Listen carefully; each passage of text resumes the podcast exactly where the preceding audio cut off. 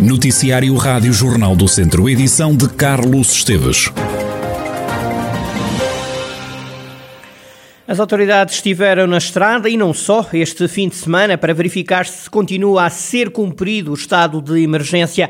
Contactadas pela Rádio Jornal do Centro, Polícia Municipal, PSP e GNR descreveram um fim de semana tranquilo. No caso da PSP, o comandante Vítor Rodrigues adiantou que foram feitas 32 ações de fiscalização em vários estabelecimentos, não tendo sido levantado nenhum auto. Também foram fiscalizadas 60 pessoas, todas a cumprir o dever de recolhimento no domicílio. Polícia Municipal Municipal e GNR descreveram o mesmo cenário à Rádio Jornal do Centro e dizem mesmo sentir que se começa a perceber a importância de cumprir as regras em vigor para que a pandemia seja mais rapidamente ultrapassada. Entretanto, a testagem à Covid-19 através de testes rápidos de antigênio explica Entretanto, a testagem à Covid-19 através dos testes rápidos de antigênio está a decorrer nas universidades de Viseu, em colaboração com a Cruz Vermelha Portuguesa. O presidente da Cruz Vermelha Portuguesa de Viseu, Francisco Dílio, explica como é que está a decorrer este plano de testagens, a partir do qual estão ativadas equipas regionais. Uma via é, através da nossa Coordenação Nacional de Emergência, que controla e que gera todo, todo o plano de testagens, as escolas e os respectivos ministérios, as entidades, fazem a solicitação da, para a necessidade das testagens. E, portanto, este, esta coordenação nacional depois ativa as equipas das várias regiões, neste caso a nossa de Viseu, um, para irmos fazer testes em determinados locais, neste caso nas escolas ou nas instituições ou, ou outras quaisquer. E, portanto, esta é a via principal, ou seja, é aquela que está instituída e que cumpre aquilo que são requisitos do plano de, de testagem. Há, no entanto, uma parceria estabelecida entre o Instituto Politécnico de Viseu e a Cruz Vermelha Portuguesa que garante a testagem dos alunos desde o ano passado. Outro caso, que é o que, por exemplo, temos aqui em Viseu, tem a ver com, com protocolos, com, com, neste caso, que, que, o Instituto Politécnico de Viseu estabeleceu diretamente portanto, com a Cruz Vermelha, em que, em face das necessidades que tinham, sobretudo nos alunos que têm estágios, havia a necessidade de eles providenciarem testes para que, para que estes, estes estudantes pudessem ir para as instituições onde estão a frequentar os seus estágios e, portanto, garantir aqui este, este cuidado e esta segurança. E, portanto, nós estamos, portanto, neste caso, vamos fazendo os testes a todos estes estudantes para que eles depois possam desempenhar as, as, suas, as suas funções no, no, no correr do estágio.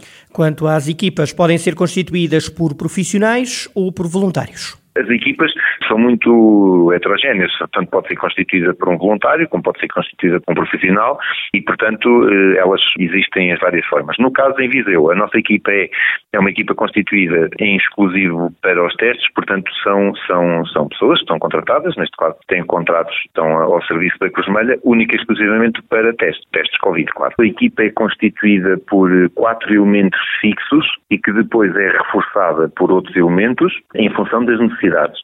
Francisco Dílio, presidente da Cruz Vermelha Portuguesa de Viseu, que em colaboração com as universidades está a testar alunos, professores e funcionários nesta terceira fase de desconfinamento que se vive em Portugal. Mais de 200 vacinas contra a Covid-19 ficaram na manhã de sábado danificadas por causa de uma falha no sistema de refrigeração no Centro de Saúde de São Pedro do Sul. Cabrita Grade, diretor do agrupamento dos Centros de Saúde de Alnafões, explica o que é que exatamente aconteceu. Logo de manhã verificou-se que havia uma anomalia na, na questão de refrigeração e eh, localmente a equipa que estava presente comunicou superiormente. Tiveram que aguardar que houvesse uma decisão técnica, verificou-se apenas já perto, depois no, no, no início da, da tarde, que se poderia fazer a vacinação com uma das eh, marcas, com a marca Pfizer, e de imediato começou-se a proceder-se portanto, o que se verificou foi que em relação a outra marca, portanto, em relação à AstraZeneca, eh, essas vacinas vão ter que ser recolhidas e não vão ser administradas porque eh, as condições de, relacionadas com a rede frio não davam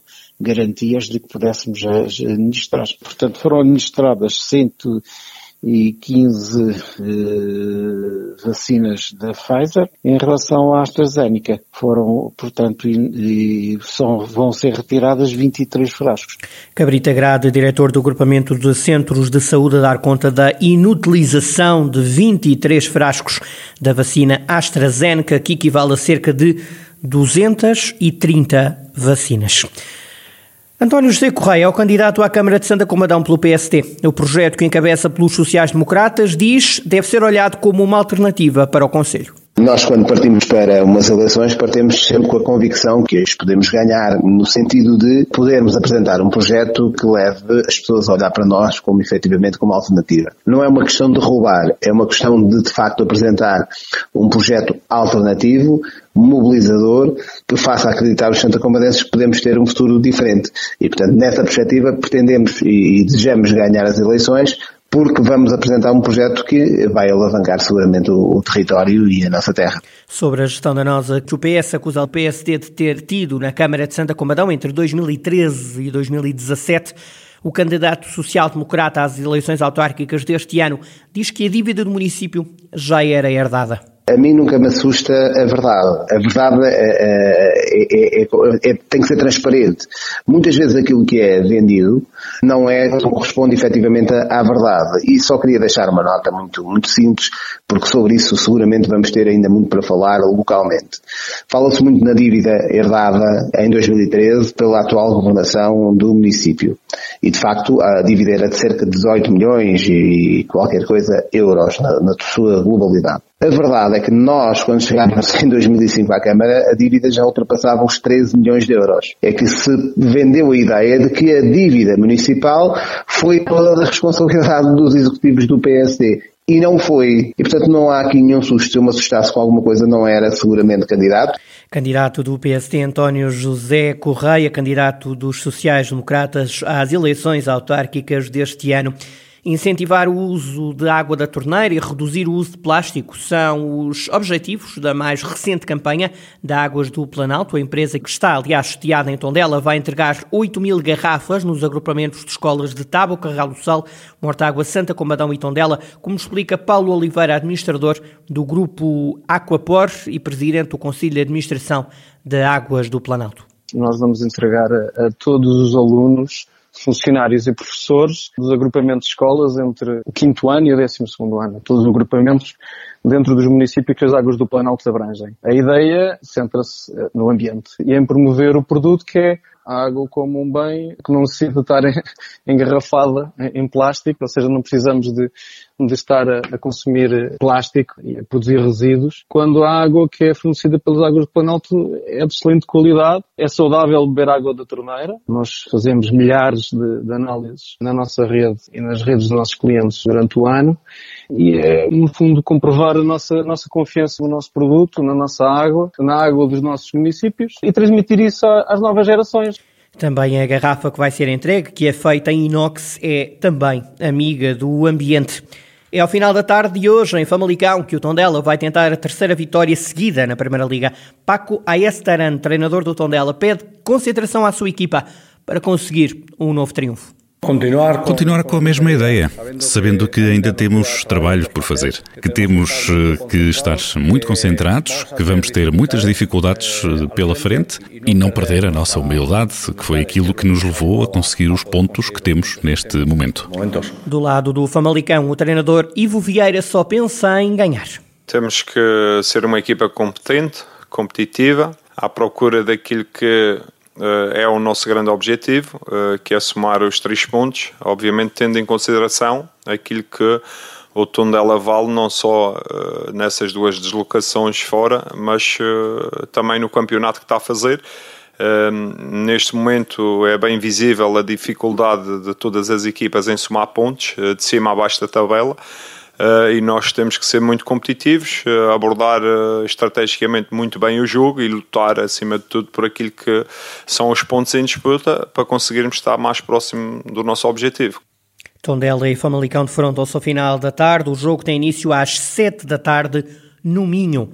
O distrito de Viseu está esta segunda-feira, à tarde, sob aviso amarelo. Prevê-se chuva forte e persistente que se pode prolongar até ao dia de amanhã, como dá conta Ricardo Tavares, do Instituto Português do Mar e da Atmosfera. Para hoje, aguaceiros por vezes fortes, e os aguaceiros são especial durante a tarde, por vezes fortes, poderão ser sob a forma de granizo e acompanhados de trovoada. Isto mais provável durante a tarde. Portanto, o aviso amarelo para Viseu está emitido entre uma hora local e as 19 horas locais. E é possível é, que ainda possa ser estendido mais uma ou duas horas, mas a ideia é que a partir do final da tarde as condições de instabilidade vão diminuir. Para amanhã, a situação novamente parecida. Aguaceiros que serão mais intensos e, por vezes, sob a forma de granizo e acompanhados de trovoada durante a tarde. Portanto, são dois dias que nessa região de Viseu acabam por ser parecidos. E é possível que amanhã também seja emitido algum aviso amarelo precipitação ou de trovoada. Ricardo Tavares, do Instituto Português do Mar e da Atmosfera, adiantou ainda que a chuva só vai dar tréguas a partir de quinta-feira na região e vai ainda haver descida de temperatura a partir da próxima quarta-feira.